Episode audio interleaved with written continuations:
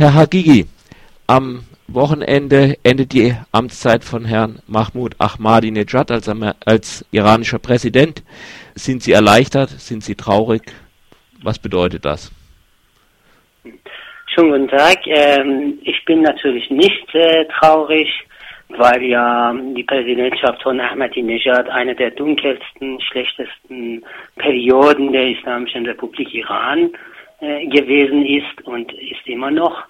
Äh, die Bilanz von Herrn Ahmadinejad äh, ist in allen Bereichen, also wirtschaftlichen Bereich, was die Menschenrechte angeht und dann Korruption, die in der Zeit ähm, sich erholt hat, aber auch außenpolitisch, wo die Islamische Republik am Ende seiner Präsidentschaft äh, isolierter denn je ist, äh, ist sehr schlecht. Insofern kann es nicht schlechter werden.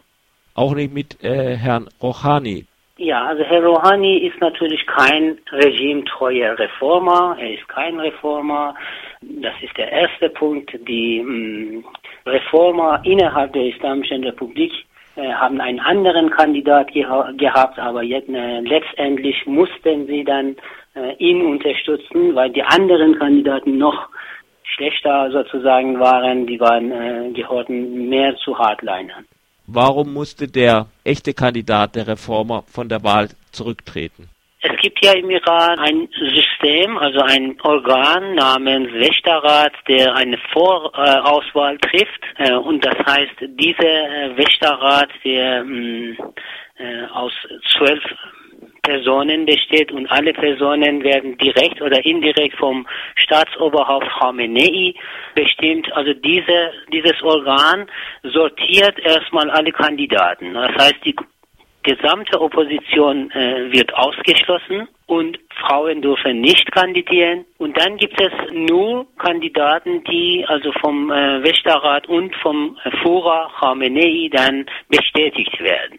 Die Reformer innerhalb des Systems, also deshalb nenne ich sie regimetreue Reformer, haben erstmal einen anderen Kandidat, Herr äh, Aref, äh, der aber nicht so bekannt war in der Bevölkerung und der hat äh, eingesehen, dass er keine Chance hat und hat auch zugunsten von Herrn Rouhani zurückgetreten. Selbst Herr Rafsanjani, der eigentlich kein Reformer ist, und äh, acht Jahre Präsident war im Iran. Selbst er wurde, also seine Kandidatur wurde vom Wächterrat abgelehnt.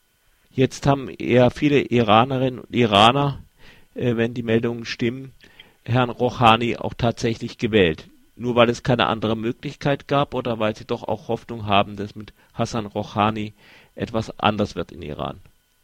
Das stimmt. Also viele Iraner haben Herrn Rouhani gewählt, weil ja sie ja das kleinere Übel sozusagen gewählt haben. Sie haben keine andere Möglichkeit gesehen. Sie wollten den Kandidat von Khamenei, also nämlich Herrn Jalili, äh, wollten verhindern. Und deshalb haben sie ja Herrn Rouhani gewählt.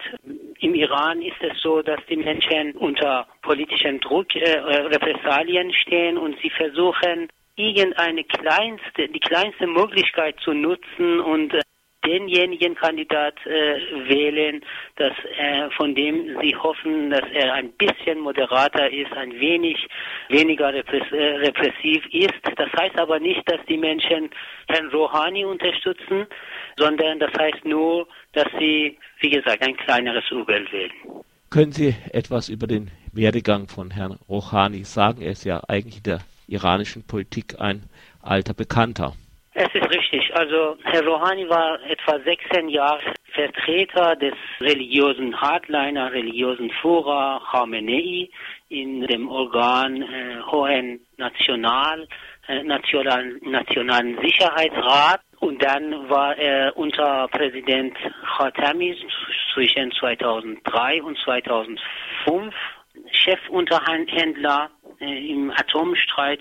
Herr Rouhani äh, hat, wie gesagt, eine dunkle Ver Vergangenheit, zum Beispiel 1999, als die Studenten eine oder mehrere Großdemonstrationen in Teheran und in anderen Städten organisiert haben, hat er plädiert dafür, dass äh, viele Studenten hingerichtet werden.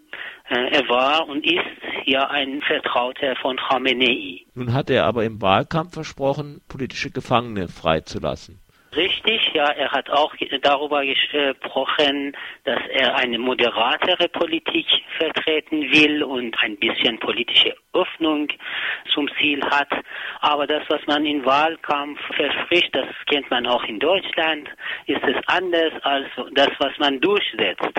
Wir haben ja die Erfahrung mit Präsident Khatami 1997 bis 2005.